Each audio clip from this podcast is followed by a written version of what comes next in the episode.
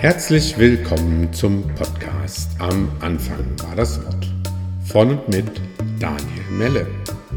Träume, Abenteuer und Visionen von und für Menschen, die es wissen müssen. So, sehr verehrte Damen und Herren, liebe Zuschauer und Zuschauerinnen, liebe Zuhörer und Zuhörer, ich freue mich total, heute meinen Freund Sebastian Mauritz hier sitzen zu haben. Danke, Sebastian, dass du dich bereit erklärt hast. Schön, dass du dabei bist. Sebastian und ich kennen uns mittlerweile auch schon ein paar Jährchen. Wir hatten äh, mal sowas, ich würde es mal äh, Agentur-WG nennen. Das heißt, wir hatten unsere Agenturen äh, beide unter einem Dach. Also ich muss dazu sagen, Mauritz und Greve hat mich damals aufgenommen. Und äh, wir hatten eine sehr schöne Zeit über den Dächern von Göttingen ähm, im Leinekanal. Ich möchte es nicht missen. Äh, war, war eine tolle Zeit. Daher kennen wir uns. Äh, das äh, setzt auch voraus, dass, dass der Sebastian eben auch mal eine Werbeagentur hatte, Maurits und Grebe. Sebastian, magst du dich einfach mal kurz selber vorstellen? Ja, hallo. Also, das ist mir natürlich eine Freude, von so einem gut aussehenden Menschen hier einfach eingeladen zu werden und äh, dann dieses, hey, lass uns doch mal ein bisschen schnacken. So, ähm, ja, ich komme auch aus Göttingen. Du bist ja auf der anderen Seite der Stadt, sozusagen noch ein bisschen weiter raus auf dem Lande. Ähm, ich sitze hier am, im Industriegebiet in meinem schönen Büro und ähm, ja, was soll ich sagen? Ich habe ein sehr äh, äh, bewegtes, großes, langes Leben vor, hinter mir, vor mir auch hoffentlich. Ähm, und ich habe viele Dinge gemacht. Und ich denke auch sehr gerne an unsere gemeinsame Zeit da zurück. Ich habe äh, mich gestern gerade mit meinem damaligen äh, Mitgeschäftsführer Florian äh, auf dem Kaffee mal wieder getroffen. Das war auch echt cool, so in diesen alten Dingen. Und es ist ja tatsächlich so, dass diese, sag ich mal, der Lebensweg, der, wenn man ihn gerade geht, manchmal nicht so richtig Sinn ergibt, ne? wo ich so denke, so ja, was soll das jetzt? Naja, gehst du mal sozusagen der Intuition oder dem äh, dahin, wo die Energie ist. Das ist so äh, eigentlich mein Motto seit vielen Jahren. Ähm, das setze ich nicht immer sofort um, manchmal brauche ich ein paar Jahre, aber irgendwie dann schon. Ähm, wenn man mal so zurückschaut, dann ergibt das total viel Sinn alles so. Und das ähm, ja, erfreut mich immer wieder mit Dankbarkeit und Freude. Ja, da möchte ich mal direkt reingrätschen. Äh, Sebastian, du bist ja jetzt äh, Trainer und Coach, äh, schreibst Bücher, bist irgendwie äh, für tolle Unternehmen unterwegs und äh, hast da im Prinzip das Thema Resilienz ganz stark für dich besetzt. Äh, das war ja nicht immer so, wie ich weiß. Also äh, zu meiner Zeit gab es noch das Stadtmagazin 37. Das war ein tolles und renommiertes Magazin. Und auch das war ja nur ein Schritt, ein Zwischenschritt. Also wie ist es zu diesem Magazin gekommen? Ich weiß, da gab es noch andere Zeiten vorher zum Thema äh, zum Beispiel äh, Partyfotografie. Damit hat ja irgendwie alles angefangen, die ganze Kommunikationsgeschichte bei dir. Genau, also ja, das, also da mehrere, gibt es mehrere Schichten. Also die erste Schicht war für mich immer, ähm, wenn ich in irgendeinen, zu meiner Studentenzeit äh, in einen Club wollte, hat es mich immer genervt, in der Schlange anzustehen. Und da ich ein sehr pragmatisches Kerlchen und sehr lösungsorientiert eigentlich schon immer war, dachte ich mir so, hm, okay, wie komme ich möglichst schnell an der Schlange vorbei, ohne dass ich blöde Sprüche aus der Schlange kriege, so. Und dann sah ich mal jemanden, der mit einer Kamera sagte, hier, ich mache Partyfotos, damals noch analog, ja. Also das waren noch so die analogen Fotografiezeiten, ähm, der einfach vorbeiging, so. Ah, wie cool ist das denn? Kamera, fotografieren heißt, oh ja, nichts lag näher als das. Ich habe gerne fotografiert. Und ich habe, und das ist so der rote Faden, der sich durchzieht, ich habe immer Bock auf Menschen gehabt. Also ich finde Menschen sensationell, ich liebe Menschen. Und mit einer, Kamera ähm, hat man, auch wenn es nur für einen kleinen Moment ist, was sehr Intimes. Ne? Also man geht in sehr intimen, echten, unmittelbaren Kontakt. So. Und so war die Partyfotografie ähm, ja, irgendwie geboren ähm, wenn man viel fotografiert, ne, Übung macht den Meister, habe ich halt dann irgendwie, wurde ich mal gefragt, kannst du auch mal irgendwie auf dem Event Fotos machen? Dann habe ich meine Pressefotografie gemacht, habe auch ein paar Jahre für große Fotoagenturen hier den Göttinger Raum abgedeckt. Da macht man auch sehr spannende Erfahrungen, die nicht alle schön sind, aber die halt auch interessant sind, von irgendwelchen krassen Demos bis hin zu ja, Menschen, die gerade Schicksalsschläge erlitten haben. Und es war irgendwie immer die Komponente Mensch, die ich spannend fand. Und das hat sich so durchgezogen. Ich war auch schon Barkeeper in meiner Studentenzeit. Ähm, und viele Menschen habe ich auf dem Weg sozusagen in eine substanzinduzierte, ja, halluzinierende oder, äh, äh, wie soll ich sagen, andere Stimmung begleitet. Immer mit sehr viel Freude, Wohlwollen, Wertschätzung und Liebe. Und das ist so das, was mich da bewegt. Mhm. Und wie ist es dann im Prinzip dazu gekommen, dass du jetzt im Prinzip nur noch, äh, also nur noch Menschen begleitest und sagst, okay, ich werde jetzt Trainer, äh, die mhm. ganzen anderen Sachen, die fallen so Stück, Stück, Stück für Stück von mir ab? Ja, also wir haben ja mit dem Stadtmagazin über 100 Ausgaben. Das heißt, dass wir haben zehn Ausgaben pro Jahr gemacht. Das waren ähm, über zwölf Jahre habe verschiedene andere Unternehmen noch mit gegründet, ähm, den Faktor als äh, Wirtschaftsmagazin ähm, damals mit den Impuls gegeben, damals die Sachen sozusagen entwickelt, habe den Werbeagentur bei uns geleitet, den Werbeagenturbereich geleitet, habe mich viel mit Kommunikation, das hat mich immer fasziniert. Wie ist denn das? Wie funktioniert das? Wie kriege ich Sachen rüber? Wie kann ich für Dinge Marketing machen, die hinter denen ich auch stehe? Mhm. Ähm, und das war immer so das, was mich da ähm, begleitet hat ähm, dann war irgendwann so dieses Thema, okay, das Leben gibt einem ja manchmal so bestimmte Zeichen. Da habe ich ein bisschen gebraucht. Ne? Ach, denn man hört dann so hin und denkt so, ja, es könnte das heißen, aber das Gewohnheitstier in einem sagt, naja, warum was ändern? Ne? Und dann braucht man, um sozusagen die eigene Komfortzone zu flexibilisieren, schon manchmal, ja, sagen wir mal, klare Ansagen vom Leben so. Und die habe ich dann irgendwann gehört und bin denen gefolgt. Ja, und habe dann einfach gesagt, naja, wo ist denn die Energie? Und ich habe seit frühester Jugend immer ähm, so das, dass Menschen mir ähm, von krassen Situationen erzählen. Ne? So, da frage ich dann immer, erzählst du das jedem? Nein, das erzähle ich nur dir.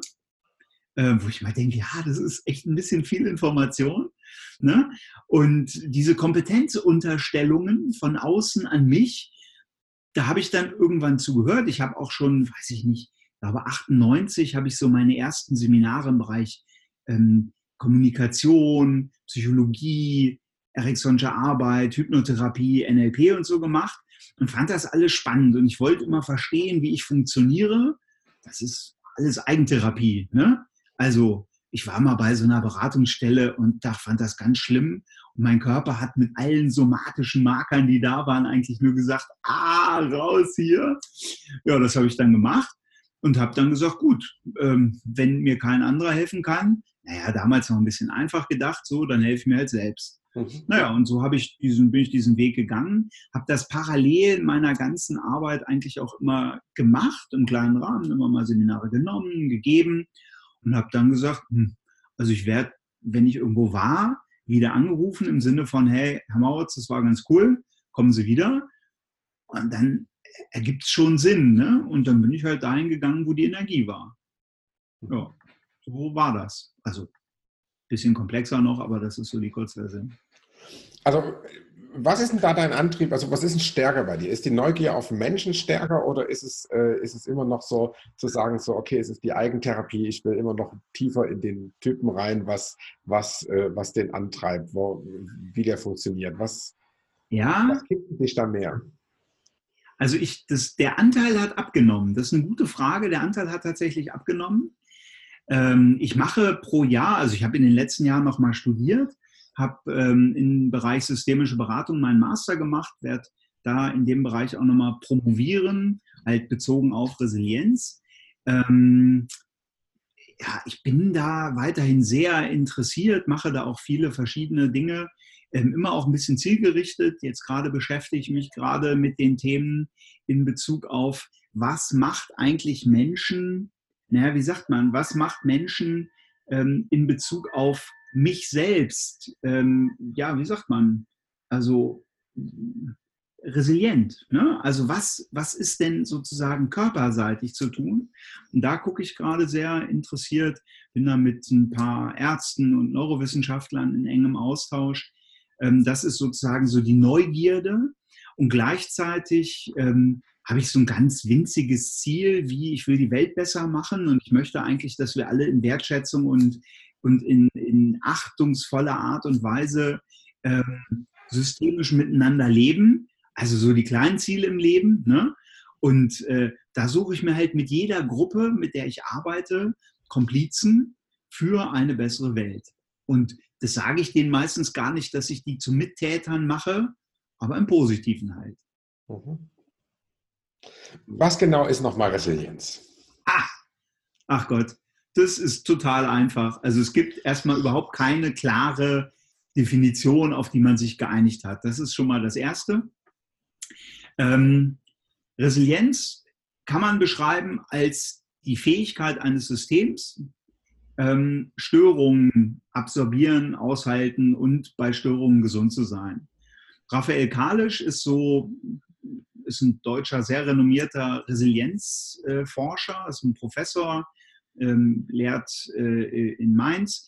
Und der hat mal in seinem aktuellen Buch geschrieben, ähm, Resilienz ist das, was Menschen und Systeme, meine Ergänzung, ähm, während und nach Krisen mental gesund hält. Das heißt, man kann das übersetzen als eine Art Widerstandsfähigkeit, man kann das übersetzen als eine Art ähm, Flexibilität im Umgang mit Stress. Ähm, und da ist dann natürlich das Thema Krise drin. Das heißt, Krise bedeutet halt auch immer, ähm, ich habe einen Moment, der eine große Gefahr für ein System darstellt, der aber auch gleichzeitig eine große Chance halt immer beinhaltet für den Neuanfang. Und ähm, ich hatte gestern gerade ein Coaching, wo jemand sagte, ich bin seit anderthalb Jahren, äh, taumel ich von einer Krise zur nächsten. Und dann habe ich gesagt, naja, das ist, ne, wie geht es Ihnen damit? Ja, also ich habe normale Zeiten, wo ich guten Zugriff auf meine Kraft habe und habe immer wieder Momente, wo ich tief in ein Loch falle und überhaupt nichts mehr möchte. Und ähm, da habe ich sie erstmal gewertschätzt, überhaupt, äh, die Dame, weil sie trotz dieser ganzen Krisen. Und die hat mehr erlebt. Also ich habe dann gesagt, sagen Sie mal, haben Sie irgendjemanden mal, äh, der so magische Fähigkeiten hat und Sie vielleicht verflucht hat, haben Sie den mal irgendwie mit dem Einkaufswagen angerempelt oder irgendwie dem die Vorfahrt genommen oder so? Weil die hat mir Sachen erzählt, wie ich so dachte, ey, das reicht doch für drei Leben, ja? Das ist ja, weiß ich nicht, da haben Sie ja 100 Generationen Unglück an der Backe so, ne? Und das war ganz interessant, weil ich dann gesagt habe, ey, diese Stärke in ihm, die ist da, die kann ihn keiner nehmen. Und ab und zu kommt sie halt mit Seiten in sich in Kontakt, die halt sehr leidend sind, die berechtigterweise ähm, dieses, diese, diesen Horror noch in sich tragen. Und sie ist auch in psychotherapeutischer Behandlung. Ich mache mit ihr dann Ressourcearbeit, ich bringe ihr dann bei, wie sie ihre Stärken wieder stärkt. Und im Prinzip ist Resilienz die Arbeit an den Schutzfaktoren, also an dem, was mich schützt, was protektiv ist, was mich stark macht. Ja, und das war ein echt wunderbarer Termin, der hat echt Spaß gemacht und wir hatten eine gute Zeit. Wir haben auch viel gelacht, also das gehört auch immer dazu. Ja, gut. Ähm, du hast schon äh, diese Form der Wertschätzung, von der du sprichst. Ähm, du hast für das ganze innere Team finde ich, so ganz äh, spaßige äh, äh, Namen entwickelt. Also eins gefällt mir zum Beispiel gut. Wir haben uns neulich äh, unterhalten, da ging es darum, äh, um, um, die regionale Wirtschaft und ihre sehr stark ausgearbeitete Beharrungskompetenz oder sowas. Ja, und ja. das, das finde ich ganz faszinierend. selbst im selbst wenn irgendwas irgendwie echt kacke ist und wenn es dazu führt, dass die Leute irgendwie äh, auch in, dieser stecken bleiben, dass auch du dort noch eine sehr wertschätzende äh, Sprache findest, die man nicht immer gleich versteht. Das, äh, ja, genau. Kannst du da noch was? Ach, weißt du, wenn man mich immer verstehen würde, ah, das wäre auch zu langweilig. Ich verstehe mich ja selbst manchmal nicht, aber dann höre ich mir noch mal zu und denke so, ja, das klingt brillant, ich erkenne es noch nicht. Ne? Das ist wie im Leben sozusagen. Mhm. Also, ähm, ich gucke, wenn ich in irgendeinem Verhalten, wenn ich irgendein Verhalten bemerke. Ne? Ich bin oft in Teams, wo ähm, sozusagen eine Führungskraft der Meinung ist, hey, machen Sie mein Team mal wieder heil. So. Und dann habe ich da sofort meine Zwickmühle, weil ähm, die Frage ist, was ist da kaputt? Ja, Menschen sind nicht kaputt, sondern Menschen haben halt verschiedene Verhaltensmuster. Und die zeigen sie halt entweder so oder so. Also auch jemand, der als Horrortyp, wie auch immer, abgestempelt wird, und das wird neigen ja zur Generalisierung, ähm, der hat ja auch Seiten, wenn er mit seiner Familie in Kontakt kommt, äh, die sehr weich sind. So. Naja, auf jeden Fall ähm, bin ich dann in so einem Team und berechtigterweise, wenn ich dann als so ein Psychotyp von draußen komme, gucken die mich erstmal sehr kritisch an, prüfend bis zum geht nicht mehr. Und wenn ich da dann die sozusagen Chaka oder Clowns-Nummer mache, sage, hey, schön, dass Sie da sind, dann kommt typischerweise die Fuck You-Kompetenz. Fuck You-Kompetenz heißt abgelehnt. So. Das heißt, im Sinne von Kontakt, ich muss denen erstmal in ihrer Welt begegnen. Das heißt, ich bewahre äh, oder ich, ich sage dann, hey, ich nehme bei Ihnen eine sehr große Standpunktbewahrungskompetenz da. Und da können die nicht Nein sagen, weil die haben die. Und dann wertschätze ich die, sage, hey, wunderbar, tun Sie mir einen Gefallen, bitte prüfen Sie alles kritischst, was ich Ihnen anbiete. In Klammern machen die eh. Aber dadurch, dass ich sage, machen Sie ja das, was ich Ihnen vorschlage. Das heißt, ich schaffe mit offenem Herzen und mit Wertschätzung eine gute Basis. Diese ganzen Konzepte, die habe ich alle von Gunther Schmidt gelernt ähm, Vater der äh, Hypnosystemik, der leitet das Milton Erickson Institut in Heidelberg, ähm, hat diese Stelios Klinik aufgebaut. Ein brillanter Typ, einfach fantastisch. Und der hat mich tatsächlich einen ganz wesentlichen Teil im Sinne des Menschseins ähm, nochmal gelehrt, weil der sagt, es ist im Prinzip nichts doof, es sind irgendwie erstmal alles Kompetenzen. Und das ist tendenziell für mich so eine, ja, wie soll ich sagen, so eine Grundhaltung, wie ich Menschen begegne. Auch wenn die sehr, ich sag mal, verhaltensinteressant sind. Ja, ja das ja, ist wieder genau. so. Ja, aber das ja. ist ja das, was du, was du damit machst, ist ja im Prinzip, dass keiner in Widerstand gehen muss. Ne? Wenn du, wenn du jeden, jeden, der sich irgendwie versteckt, eine, damit eine Kompetenz zusprichst, hat er die Möglichkeit, sich dir zu öffnen. Ja, wenn sich jemand versteckt, dann ist das eine Sicherheitskompetenz. Warum? weil er erstmal sagt, hey, wenn ich mich jetzt hier zeige, bleibe ich dann in Sicherheit. Das ist doch kompetent. Da muss ich halt einen Raum schaffen. Das ist sofort eine Botschaft an mich als Trainer. Ich muss dann einen Raum schaffen, wo er sich zeigen darf, wo er sich zeigen kann oder wo er sich einfach auf schöne Art und Weise sehen lässt. Mhm. So. Und das ist nicht doof, aber schnell werten wir sowas mal ab, sagen, ach, der ist schon wieder so, hm, hm, hm. Wo ich immer sage, ja, das kann man so beschreiben. Nur was hat es für Auswirkungen? Die Auswirkungen sind, wenn ich jemanden auf eine bestimmte Art beschreibe, wird er oder sie das zeigen. Deswegen beschreibe ich es lieber anders. Sage, hey, bitte, ne? Und bitte seien Sie, ach, ich habe das letztens gerade wieder, habe ich gesagt, boah, wissen Sie, ich finde gut, dass Sie hier ganz präzise von außen allem folgen und bis Sie was sagen, bis Sie was sagen, sich ganz genau anhören, was passiert dir, wie auch immer. Da fängt derjenige an zu grinsen, sagt Herr Mauritz, können Sie mir in den Kopf gucken? Und ich so, nö, aber ich beobachte Ihr Verhalten und ich unterstelle Ihnen die gute Absicht. Das ist so ein, ich finde es immer ein bisschen einfach, wenn Menschen so NLP so sehr abwerten. Ne? Aber im NLP gibt es so Grundannahmen, wie man Menschen begegnet. Man könnte das auch als Haltungen übersetzen. Und eine Grundannahme ist, jedes Verhalten, was ein Mensch zeigt und was im Außen beobachtbar ist, hat für diesen Menschen in seinem Modell der Welt eine positive Absicht. Und warum soll ich denn da jemanden abwerten? Sage, hey, was soll denn das? Warum machen Sie nicht mit? Sage, nee, nee, hohe Prüfkompetenz und hohe Sicherheitskompetenz. Und diese Wertschätzung, finde ich, ermöglicht den Zugang zu einem anderen Verhalten, weil jemand sich dann verstanden und gewertschätzt fühlt. Mhm. Das ja, cool.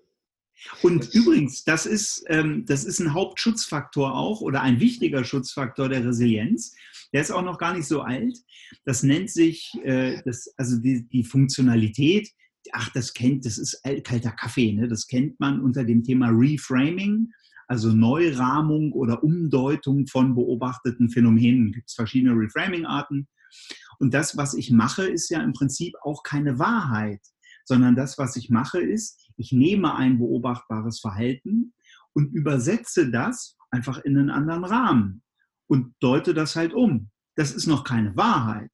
Aber ich weiß doch nicht, was wirklich wahr ist. Das ist ja auch sozusagen in Bezug auf Verhalten einfach ein Missverständnis. Ja? So. und ist ein wichtiger Schutzfaktor. Der heißt Positive Reappraisal, also eine positive Neubeschreibung. Ähm, und es wurde bei Stress beobachtet, dass wenn ich das bei Stress mache, also mal angenommen, Situation 1, ich sage, oh, ich habe Stress, äh, geht schon wieder los, dann habe ich aufgrund dieser Beschreibung meiner merkbaren Stressreaktion, habe ich ähm, sozusagen negative Auswirkungen von diesem Stress.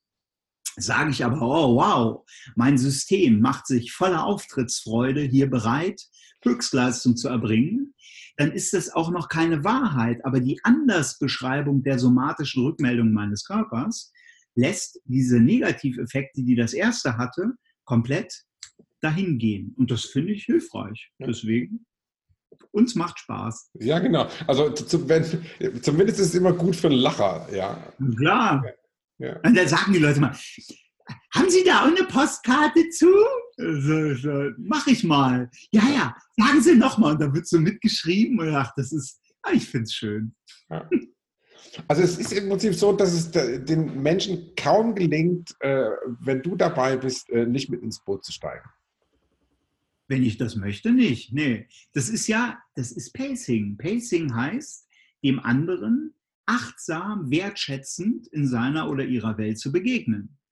Und ne, immer auch mit dem Thema, wenn ich in der Welt eines anderen zu Gast bin, habe ich saubere Schuhe an, bin ich sozusagen da auch minimal invasiv, maximal irgendwie äh, zugange und verhalte ich mich da achtsam, verhalte ich mich wertschätzen.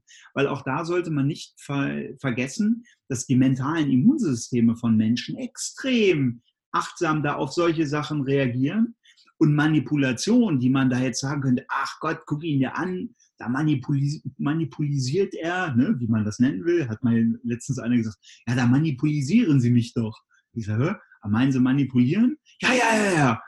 Habe ich gesagt, naja, Gott, also nur wenn sie es möchten das zahlt sich nicht aus. Und das habe ich in einer meiner ersten Hypnoseausbildungen, da wurden wir gebrieft im Sinne von, hey, gebrauchst es zum Bösen, gebrauchst es für deinen eigenen Vorteil, verschwinden deine Fähigkeiten. Das ist immer noch aktiv und das möchte ich nicht. Also Karma-Leiter, wenn dann nur nach oben. Alles klar. Immer auf der Seite der Guten. Klar. Mauri, du bist äh, als Autor auch sehr aktiv. Was ja. hast du uns denn da heute mitgebracht? Ah ja, mein äh, neues Buch. Also ich muss sagen, Autorenschaft ist immer so eine planbare, absehbare Krise. Erst hat man eine total gute Idee, dachte so, hey, das ist ein Thema, da gibt es noch kein Buch. Dann recherchiert man, findet doch, da gibt es schon ein Buch zu. Und äh, dann lässt man sich aber davon nicht abbringen und schreibt trotzdem eins. Ähm, ich habe jetzt mittlerweile mein fünftes Buch. Äh, das kommt demnächst aus der Druckerei, druckfrisch, und wird Ende März 2019, also in diesem Jahr, ähm, in den Läden erhältlich sein. Das heißt, immun gegen Probleme, Stress und Krisen. Spoiler Alert, ne? so. Ähm, richtig immun geht leider nicht. Also es sei denn, man lässt sich Empathie amputieren, so. Das empfehle ich nicht. Das reguliert sozusagen den Kontakt zu anderen Mitmenschen. Lobotomie, ja. Ja, das ist ein bisschen doof. Da sieht man so, äh, äh, äh. so, das ist nicht günstig. Aber man kann sozusagen, ich habe mir sehr genau angeguckt, wie schaffen manche Menschen es, besser mit den Herausforderungen des Lebens umzugehen. Und da habe ich auch, das würde ich sehr freuen, ähm, die ganzen Emotionen mal umgedeutet. Wichtigste Emotion, Ärger als Hüter der Werte. Ja, und von der Nummer halt einmal alle durch, plus noch ein paar andere Sachen, wie Menschen funktionieren, also so eine Grundkurs in Menschsein, in Psychologie. Dann habe ich so die 4 plus 1 Entscheidungen des Lebens und so weiter und so fort. Und ja, da freue ich mich sehr drauf. Erscheint im Gabal Verlag. Ähm, ich muss sagen, ich bin mit dem Layout sehr zufrieden, bin auch mit meiner Lektorin, mit dem ganzen, ähm, mit dem ganzen Verlag sehr zufrieden und ja, das macht Spaß. Cool. Du sagst, äh, jedes Buch ist eine auferlegte Krise.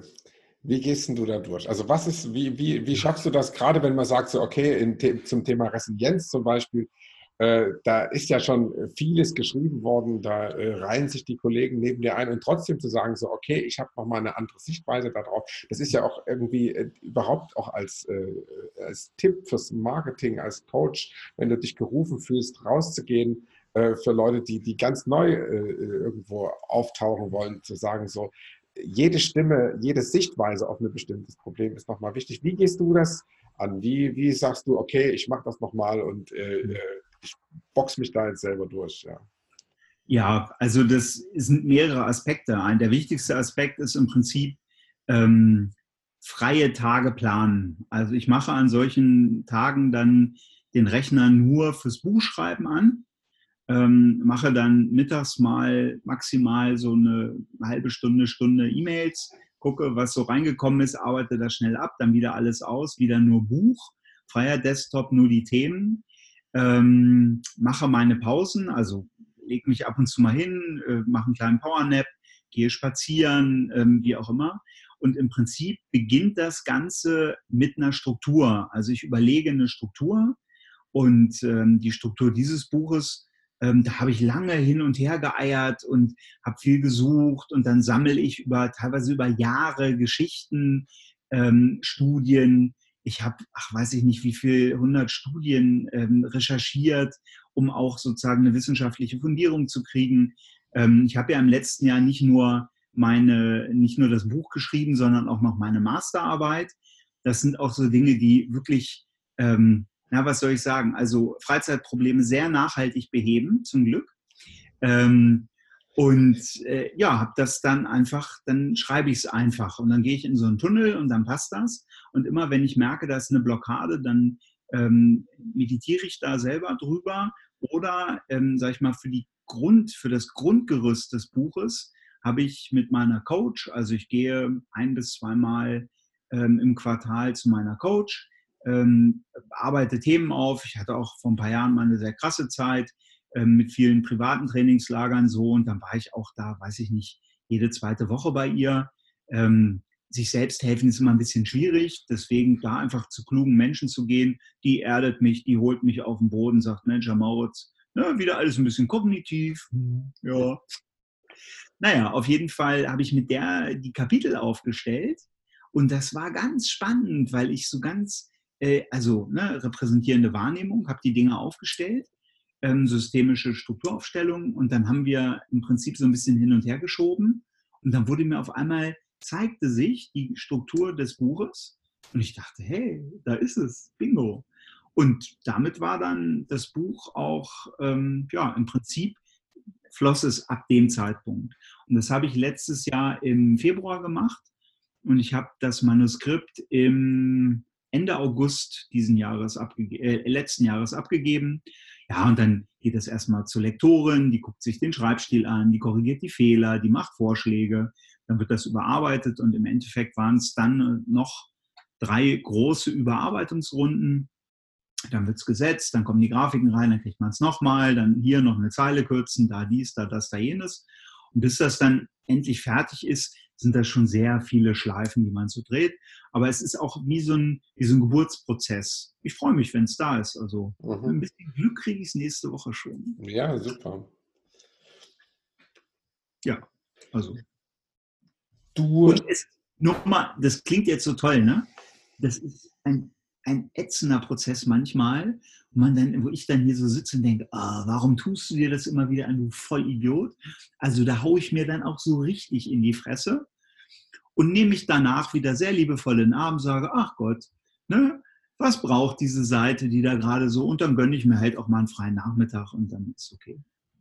Ja, ich denke, das ist, ist bei allen äh, Dingen, die entstehen müssen, so. Also ich kenne das, äh, egal ob ich äh, äh, im, im Positionierungscoaching mit Leuten da sitze, wo es irgendwann an den Punkt kommt, wo man dann irgendwann denkt, so, äh, äh, weder ich noch er sind irgendwie fähig, irgendwas zu gebären hier. Und dann gibt es eine echte Krise, wo ich dann auch denke, manchmal so, eigentlich wäre jetzt heulen das, das, das, Beste für uns beide. Und dann geht es irgendwie weiter und dann kommt man durch. Und meistens kommt, wenn man diese, diesen Moment auch annimmt, kommt dann auch oft irgendwas passiert dann, wo man merkt, so, ah, das war jetzt einfach wirklich nötig. Da war so, so eine ja, so ein Wollen musste, musste ein Stück weit sterben Ja. und äh, Ja. damit man einfach ein Stück der, der Raum äh, größer wird. Ist beim Webseitenbauen nicht anders. Ne? Man denkt manchmal, ach, ich baue hier ein schönes Layout, dann bist du an einem Punkt, wo du sagst, das sieht doch alles kacke aus. Und dann musst du durch diesen Punkt musst du durch und dann merkst du so, okay, es war ein ganz anderer Weg, es war ein ganz anderer Prozess. Ja. Ja. Ja, das ist, ich finde das in der Theorie U von dem Otto Schama so schön. Das ist ja irgendwie so ein, so ein U, ne? Und dieser Punkt unten, den nennt er den Quellort, wo gute Ideen immer emergieren, also so aufsteigen. Mhm. Und du hast das eben so schön mit dem Wollen gesagt, ne? Also dieses ähm, einfach Dinge entstehen und erblühen lassen. Ne? Ich habe immer so das Bild, auch gerade wenn ich so über, über ähm, ja, Personalentwicklung, Menschenentwicklung, Weiterentwicklung nachdenke.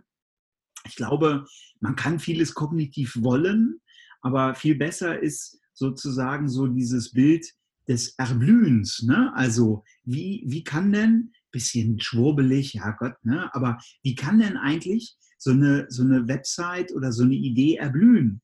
Und du kannst ja, wenn du was sähst, ne, dann säst du irgendwie dazu aus und dann brüllst du den Samen erstmal und sagen, hey du, Same, Wachse. warum du nicht? Hey, was soll denn das? Ne? So, das ist dieser schöne Spruch, ne? Gras wächst nicht schneller, wenn man dran zieht. So. Also manches muss halt, braucht erst so eine gewisse Zeit. Und tatsächlich, wenn du dir so die Kreativ- oder Kreativitätsforschung anguckst, da braucht es immer diese sogenannte Inkubationszeit, wo du dir ganz viel reintust und dann loslässt. Und dieses Loslassen, das ist dann was, wo im Prinzip dein kluges Unbewusstes irgendwie die Dinge neu zusammenbaut und dann so, bing, da ist es. Und das ist genau an diesen Stellen auch da. Die Frage ist, wie reagierst du auf diesen Punkt der Leerheit, diesen Quellpunkt? Ähm, reagierst du da mit tiefem Vertrauen, sagst, hey, es äh, inkubiert gerade, es wächst, wie auch immer, ich lasse mich überraschen. Oder sagst du, oh Scheiße, es muss doch, es muss doch, es muss doch, warum ist es nicht? Ey, was ist denn da? Ah, ich bin's schon wieder. Hm, hm, hm. Ich So? kann nicht, ja. Und, ne, ich kann nicht, das hat meine Mutter immer schon gesagt, ne? Und meine Lehrer, sie hatten doch recht. Ne? Und dann hast du sofort so eine schöne Regression. Und das ist im Prinzip auch ein, ein Kern-Learning aus meinem Buch.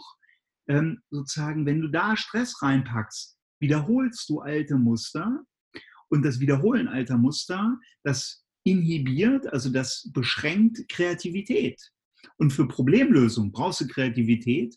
Deswegen guter Zustand und Ablenkung auch mal loslassen können, sind da die wesentlichen Dinge. ne? Also, loslassen ist die Devise. Klingt super. Aber nur loslassen ist natürlich auch doof. Ne? Du musst so, loslassen. dann lass ich ja, das wäre nicht so günstig. Du hast äh, beschrieben, wie du selbst deine, die Kapitel deines äh, Buches aufstellst. Was Ja. sind so deine Lieblingstools für welche Lebensbereiche? Und gibt es Lebensbereiche, in denen du keine Coaching-Tools anwendest? Ah ja, also ich sag, gute Frage, ja. Also ähm, im Privatleben versuche ich das zu vermeiden, ja, weil da meine Rolle schon auch relativ klar ist und die ist in der Regel nicht Coach. So. Ähm, das gelingt mir bedingt, ja, weil wenn ich Menschen im Leid sehe, ich begebe mich sofort auf Auftragsakquise. Ne? Mal angenommen, du hättest jemanden, der gut coachen könnte, und du wolltest etwas mit deinem, ich mache das sehr subtil. Also, ne, ich quatsch dann halt eine halbe Stunde rum, bis dann gesagt wird, ah ja Gott, dann komm, lass uns doch eine Runde, ne, klopfen, kurbeln, was auch immer. So. Ähm, ich glaube, das größte Tool und das größte Geschenk, was mir auch Gunther Schmidt gemacht hat, war, oder Gunther Schmidt der Welt, ist die Zwickmühle. Weil Zwickmühle ist im Prinzip so, ähm, jemand fragt dich, hey, kannst du mir noch schnell die Website fertig bauen? Du willst aber mit der Familie was essen gehen. Du magst den Typen aber echt gerne oder die Frau, die dich da fragt. Was hast du? Eine Zwickmühle. Wenn du dann innerlich diese, diese Spannung aufrecht erhältst und dann fängst du so an rumzueiern. Ne? Ja, mh, ah, ja, okay. Da merkt es gegenüber, das ist kein klares Ja, gerne oder mm, mm, heute nicht mehr, sondern der merkt so, das sind zwei Antworten. Ne? Und da dann das ist noch keine Lösung, aber das ist der erste Schritt in Richtung Lösung, sagen, ah, vielen Dank, da habe ich eine Zwickmühle, meine Familie möchte sozusagen mir Kontakt. Und danke, dass du mir zutraust, das heute Abend noch schnell zu machen. Ich entscheide mich heute für meine Familie, was bedeutet, dass ich mich gegen deine Website heute entscheide. Und das mache ich, damit ich morgen gut deine Website bauen kann. Ne? Wie sieht denn das aus? Passt das für dich? Und dann sagt entweder jemand ja oder nein oder sagt, hey, ich habe auch eine Zwickmühle, weil ich wollte das und das machen. Und dann kann man überhaupt erstmal in den Dialog gehen in Bezug auf Lösungsfindung. Das effektivste Tool, was ich vor, wann habe ich das gefunden? Vor knapp drei Jahren gefunden habe oder was mir geschenkt oder wie auch immer wurde, ähm, ist The Wholeness Work. Ganzheitsarbeit von Conny Ray Andreas. The Wholeness.work ist so ein kleiner Link nochmal so zum Gucken. Das ist eine geführte Form von, äh, eine sehr effektive Form von Achtsamkeitsmeditation. Eignet sich super für die Arbeit selber mit seinen eigenen Themen, auch in der Meditation, löst sehr schnell dysfunktionale Muster auf und ist eigentlich so ein Hauptding, womit ich mit Klienten arbeite, was sehr resilienzstärkend ist und was einfach auch total gut tut. Ne? So. Ja, und ansonsten, ich bin ein großer Fan vom Meridian-Tapping, EFT. Also ich habe das bei Dr. Bohne in ähm, Hannover gelernt, Dr. Michael Bohne, der nennt es PEP. Und das ist sozusagen so Meridiane klopfen, ne, kennst du auch. Ähm, ja, da gibt es noch so ein Kurbeln, da sagst du dann so komische Sätze wie, auch wenn ich gerade das und das Problem habe, liebe und akzeptiere ich mich so, wie ich bin auch eine super Technik für die Eigenanwendung.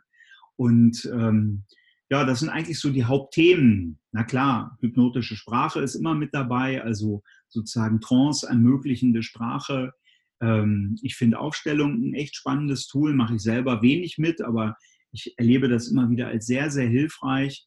Ähm, ja, EMDR, also Eye Movement äh, Desensitivation and äh, äh Reintegration oder wie auch immer das heißt. Ich bin mit diesen Abkürzungen da immer so ein bisschen auf Kriegsfuß. Jetzt sind da so viele auch, ja. Ja, ach Gott, und dann kommt wieder wer Neues und dann haben sie es, nennen sie es wieder anders. Also ich sage immer winken, ne? winken. Das ist, ich bin da ein bisschen äh, mental komplexitätsreduziert so. Ja, das sind so meine Lieblingstools und ansonsten ja Humor und Leichtigkeit. Ne? Also das ist eigentlich noch das Schönste wenn man über sich selbst lachen kann, dann finde ich, ach, das, ist, das reicht eigentlich meistens schon. Sebastian, du begegnest vielen Leuten. Einerseits bist du äh, ganz stark in so äh, Netzwerken vertreten als Coach und so weiter und so fort. Also du hast äh, im Prinzip, du, du, bist ganz vorn dran, was äh, neueste Forschung angeht, was irgendwie neue Methoden angeht und so weiter und so fort. Und gleichzeitig triffst du aber auch in den ganzen Firmen, in denen du bist, äh, triffst du die Menschen, die im Prinzip, sagen wir mal, diese, die ganze Entwicklung in der Welt gerade so auf ihre Schultern gepackt kriegen. Also äh, digitale Transformation, äh, die Menschen machen immer weniger mit der Hand, es wird immer alles, alles digitaler, es werden immer weniger Leute, also weniger Leute, die wirklich produzieren. Das wird, äh, findet in anderen Ländern statt. Die, die Firmen sind, also Deutschland wird mehr und mehr so eine Verwaltungs- und Managementland. Äh, Wie wo geht denn da die Reise hin? Wie reagieren die Leute darauf? Also ich meine, nicht umsonst ist ja Resilienz so ein, so ein Thema. Was, wo siehst du da, wo, wo, sich das, wo sich das alles hinbewegt? Und was, was können die Leute so tun für sich? Ja, ja ich habe 2002 habe ich eine Studie gefunden zum Thema, oder ich, ich weiß nicht, ob es eine Studie oder ein Zeitungsartikel war. Ich glaube, erst war ein Zeitungsartikel, dann eine Studie, die ich herausgesucht habe zum Thema Karoshi. Karoshi ist das, ähm, damals kannte das den Begriff noch keiner, heute kennt man den schon ein bisschen, ähm, ist sozusagen Tod durch Arbeit. Das tauchte als ähm, Todesphänomen oder als Todesdiagnose oder Todesursache in einer japanischen Versicherungsstatistik auf. Und ähm, da dachte ich schon so, ach spannend, ne? Äh, da ist es wieder, da ist wieder die Arbeit. So. Ähm, über die ganzen Jahre Beschäftigung mit so Aspekten wie äh, Stress, Resilienz und halt auch Burnout. Also ne, Burnout hängt, sag ich mal, im weitesten Sinne auch mit diesem ganzen Thema natürlich zusammen.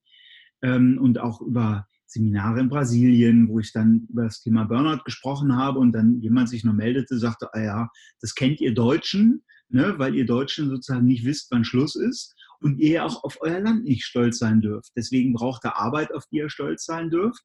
Ähm, und wenn ihr dafür nicht gewertschätzt werdet, dann ist halt ein bisschen doof. Sehr kluger Brasilianer und dachte so, also ja, das war mir schon alles so klar, aber so auf den Punkt gebracht hat es noch keiner. Hm, spannend.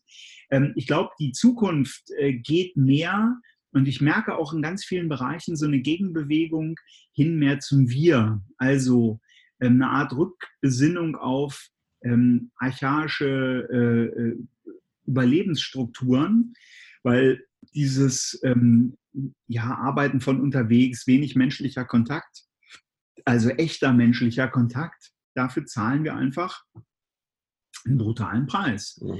Ähm, das ist einfach so dieses Thema. Und ich bin kein Zukunftsforscher, aber ich erlebe sozusagen ähm, diese krankmachenden Aspekte, erlebe ich sehr deutlich in meiner Coaching-Praxis, erlebe ich sehr deutlich auch so in meiner generellen Praxis in Trainings, aber auch in Vorträgen, wie auch immer.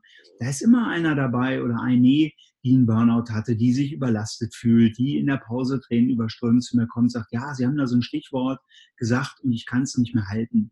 Und ähm, ich habe das Gefühl, das war früher nicht so.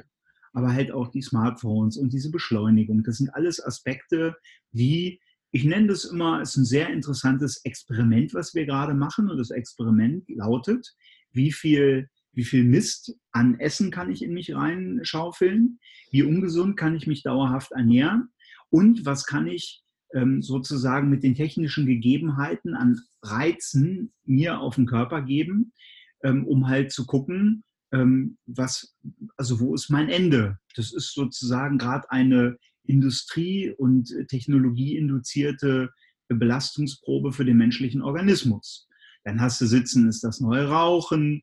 Du hast diese ganzen Aspekte wie Blaulichtanteil in Smartphones, in den OLED-Displays, wofür ich mir extra ähm, eine äh, Bildschirmbrille habe machen lassen, so, ähm, um nach 15, 16 Uhr, naja, 13 Minuten habe ich noch, dann ziehe ich sie auf, wo ich im Prinzip ähm, den Blaulichtanteil aus dem Monitor sozusagen rausnehme. Warum? Weil das blaue Licht, wenn ich das abends bis spät habe, in meiner Retina sozusagen meinem System suggeriert, hey, es ist Tag, das stellt meinen Hormonzyklus um. Deswegen schlafe ich schlechter, deswegen regeneriere ich schlechter, deswegen bin ich nächsten Tag nicht so leistungsfähig. Was brauche ich? Kaffee und andere Drogen oder ich sinke halt in meiner ähm, ja, Performance. Das ist so das. Und ich finde so die Diskussion wie ähm, so, ein, so, eine Art bedingungsloses Grundeinkommen oder auch ähm, Thema Bürgergeld, wie auch immer, ähm, um einfach eine Grundsicherung zu haben, die auch ohne Makel ist, die für jeden da ist. Jeder kriegt sozusagen das, was er im Prinzip für die unteren Maslow-Stufen heißt, äh, äh, Wohnung, Nahrung, Versicherung, so die Grundsachen, wenn man die geregelt hätte, dann ist sozusagen diese Angst nicht mehr da. Angst ist eine der beiden Stress, äh, äh, Stressemotionen. Und da wäre ich ein großer Fan von, weil wir dann mehr uns mit dem eigenen Erblühen beschäftigen könnten. Ja? Wir sind zu sehr im eigenen Struggle und die Herausforderungen, die wir haben, die lösen wir nicht mehr alleine. Da braucht es gute Communities. Ja? Also hm? Ja. ja, würde auch, glaube ich, ganz stark dazu beitragen, dass die Menschen ehrlicher zu sich selbst und ehrlicher zu anderen werden. Na klar. Und wenn ich nicht mehr schön tun muss, weil ich existenziell abhängig bin von jemand anders, ja. dann äh, ist ganz viel in ganz vielen Unternehmen, aber auch im ganzen menschlichen Miteinander viel mehr Wahrheit auf dem Tisch, sobald das existenzielle Ding geregelt ist. Und, und viele Menschen würden Feedback kriegen als äh, Menschen, die sie sind, äh, für wie sie sind äh, weil der andere nicht mehr existenziell von mir abhängig ist. Und es könnten sich ganz viele Dinge ganz schnell regeln. Ja, ja. ja ich glaube, ähm, ach, da gibt es ja viele. Der Professor Hüter hier aus äh, Göttingen, der hat ja auch dieses Thema Potenzialentfaltung etc. Und ich bin auch ganz klar da seiner Meinung, dass es mehr Räume braucht, wo Menschen, also nicht nur Kinder, ja, ich meine, wenn man sich mal das Schulsystem anguckt, äh, Freund von mir ist äh, hier an der Schule, ähm, im Bereich Gymnasium und die haben für 30er-Klassen haben die 16 alte PCs. da kann ich nur sagen, herzlichen Glückwunsch. Ja, ähm, das ist eine Katastrophe. Und dann ist halt die Frage, können die eigene Laptops mitbringen? Nee, geht mit dem Schulsystem nicht. Na, herzlichen Glückwunsch. Ne? Und ähm, da finde ich, ähm, bei aller Technologisierung, die wichtig ist, braucht es Räume, und da finde ich auch so Konzepte, so alternative Schulkonzepte, ja, weiß nicht, ob man die alternativ nennen darf, soll, wie auch immer, wie Waldorf, wie Montessori, ähm, finde ich sehr spannend, weil die ähm, das hat mich mal sehr berührt. Eine Montessori-Lehrerin, ähm, habe für die, ich habe die so ein bisschen unterstützt vor ein paar Jahren mal mit so Workshops. Ähm, und dann sagte die sowas wie, ja, wenn Sie möchten, dann kommen Sie doch mal in Unterricht. Da habe ich sie angeguckt, habe gesagt, wie einfach so? Ja, sagen Sie einfach einen Tag Bescheid oder den Morgen. Ich so, okay.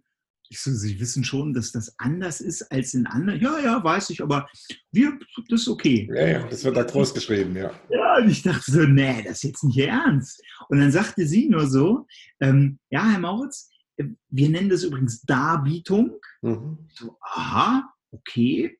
Also geile Haltung, muss ich echt sagen, Darbietung. Und sie sagte, ja, und das ist übrigens auch freiwillig. Und wenn die Schüler nicht kommen und nicht interessiert mitmachen, ist das eine Rückmeldung an uns, dass wir uns nochmal überlegen, wie wir den Stoff besser darbieten können. Und ich sitze sie so, was? Wie geil ist das denn? Ich war total high und dachte so, was für eine schöne Haltung. Ja, die Frage ist ja, wie kaufen in Anführungsstrichen die Kinder als Kunden das Wissen? und nicht diese, dieses Rotzdämliche, was du in diesen Schulen hast, wo gesagt wird, hier, wie, hast du nicht verstanden, bist wohl nicht so klug. Ja? Also es erinnert mich an einen Vortrag in einem Internat, da habe ich, hab ich so über Sichtweisen gesprochen, ne? und wie Menschen auf Worte reagieren. Dann habe ich gesagt, so, wir machen mal Experiment. War eine, war also, weiß nicht, so ein Drittel Schüler, ein Drittel Lehrer, ein Drittel Eltern. Habe ich gesagt, so, an alle, gucken Sie mal, wie Sie auf das folgende Wort reagieren. Klausur. So, die Lehrer alle sind, die Schüler sind, so, und die Eltern ein bisschen ambivalent. So.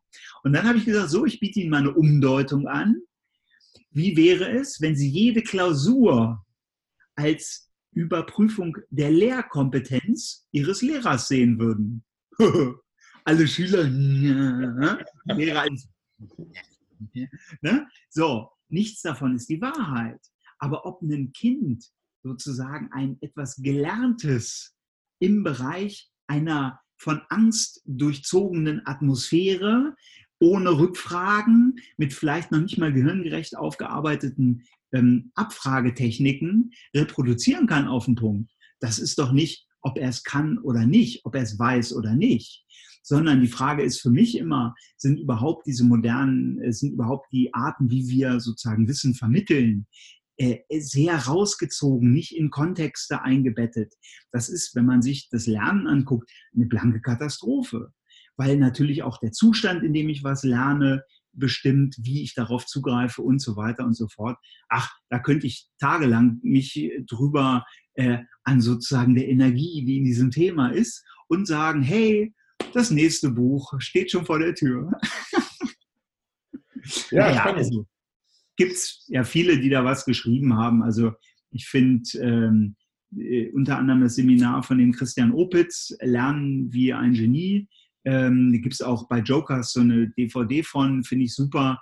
Ähm, da gibt es äh, von Vera Birkenbiel, leider 2012 verstorben, aber es war auch so eine meiner Mentorinnen, ja auch tolle Bücher, ne? Stroh im Kopf, äh, das innere Archiv, äh, Lernen für, weiß ich nicht, ähm, super. Ne? Aber naja, halt noch nicht in unserem preußisch geprägten Schulsystem. Das ist doch schön. Ja, naja, aber es geben sich viele Mühe und man, man merkt auch äh, je, also an den, an den äh, ganzen Bewegungen so, so um mich rum, dass es immer mehr Eltern gibt, die sagen so, also in das System gebe ich mein Kind nicht mehr rein. Da, der, wir, entweder, wir machen eine freie Schule auf. Es gibt Leute, also wir haben ja hier in Rheinhausen haben wir ja die, die freie Schule. äh, bei uns im Dorf, überall wohnen Menschen, die sind von überall in Deutschland, aus Stuttgart, aus äh, Gießen, nach äh, äh, in die Umgebung von Göttingen gezogen, um in Rheinhausen an die freie Schule gehen zu können. Also das heißt, da ist ein ganz starker Trend, nicht zu sagen so, also wenn sich das Schulsystem nicht mehr ändert, also nicht ändern will, dann äh, führen wir unsere Kinder äh, dem Ganzen nicht mehr zu. Und gerade wenn man irgendwie so, so sehr viel mit Online-Marketing unterwegs ist, da gibt es ja ganze Bewegungen von Leuten, die im Prinzip anderen Leuten beibringen, wie man Deutschland verlässt, um in Costa Rica zu leben und dort die Kinder selber zu schulen, damit man äh, eben die Kinder nicht mehr in diesem System drin hat und sagt so, okay, äh, meine Kinder kriegt ihr nicht. Ja, ja und ich finde, ähm, also das ist ja auch die Frage, wie will ich die Welt besser machen? Und ich finde ähm, aus meiner Perspektive immer ein bisschen schwierig, wenn man alles so schlecht redet ne? und da halt ganz viel Zeit damit verbringt, auf Dinge sagen, oh, das ist alles so schlecht. Ja, so dieses, diese Betroffenheit und ach, da denke ich dann immer, ja, ist alles gut, wie es nicht geht, weiß ich selber. Sag doch mal oder mach doch mal, wie es geht. Und ähm, ich habe von dem Sartorius-Chef, Sartorius ist ja ein großes Biotechnologieunternehmen, da war ähm, jetzt vor ein paar Tagen abends in Göttingen so eine Coworking Space Eröffnung, das heißt Startraum. Und da hat er einen für mich wirklich, also ich finde den Typen eh cool, weil der richtig visionär hier Sachen entwickelt hat. Also das ist echt ein sehr großer Gewinn für Göttingen. Ne, heißt äh, Dr. Kreuzburg, Chef von Sartorius, cooler Typ. Und der sagte einen Satz, er sagte, mir fehlen mehr Menschen, die unzufrieden sind. Und die aus der Unzufriedenheit heraus etwas schaffen, etwas erschaffen. Unzufrieden sein, das ist leicht. Ne? Sagen, äh, früher war alles besser, früher. Hm, hm, hm. So, sage ich, ja, super. Aber hätte, hätte, ne, ist irgendwie auch nicht das Thema. Und früher, ja, klar, sind Dinge anders. Aber was mache ich damit? Was mache ich mit der Unzufriedenheit? Und das zu nutzen und diese Energie zu nutzen, zu sagen, hey, okay, super, ich bin unzufrieden und diese Energie nehme ich und mache irgendwas draus, das ist doch, worum es geht. Ich habe gerade mit ein paar Leuten einen Think and Do Tank ähm, weil nur Think Tank fand ich ein bisschen doof. Ja, ist der 90er. Ja, das ist, das ist auch, auch, schön, aber halt so ein bisschen Elfenbeinturmmäßig mhm. abgehoben. Ich habe gerade ein Think and Do Tank gegründet zum Thema Medizin, gerade im Bereich ähm, sozusagen alles rund um Stress, ein bisschen umfangreicher zu denken und ein bisschen auch rundrum zu denken und nicht nur zu sagen, ach ja, da müssen Sie aber mal Sport machen und essen Sie genug Obst. Ja, das ist schön, ne? aber das bringt noch keinen Nutzen, sondern wirklich eine ganzheitliche Betrachtungsweise, wo ich mir sowohl die Risikofaktoren als auch die Schutzfaktoren angucke und Menschen passgenau sozusagen ähm, äh, ja, ermögliche, dass die halt wieder leben. Das ist genau das, woran wir arbeiten und da haben wir ja, an meinen freien Wochenenden und da gehe ich abends raus, gestärkt, voller Kraft, wo mir dann auch Menschen so aus meinem erweiterten Kreis, so viel begebe ich mich mit solchen Menschen dann auch nicht ab, die dann die ganze Zeit sagen, ja, du musst auch mal frei machen. Ne? Also man muss auch mal einen Tag Netflixen auf der Couch. Ja, kann ich auch, schön, aber da komme ich nicht in die Kraft sondern da einen Nachmittag zu arbeiten, sagen, ey, wie geil ist das denn? Das gibt mir Kraft.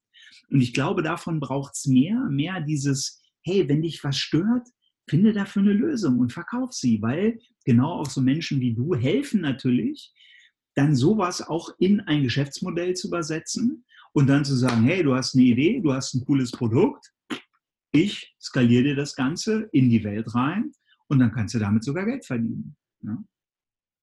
Cool.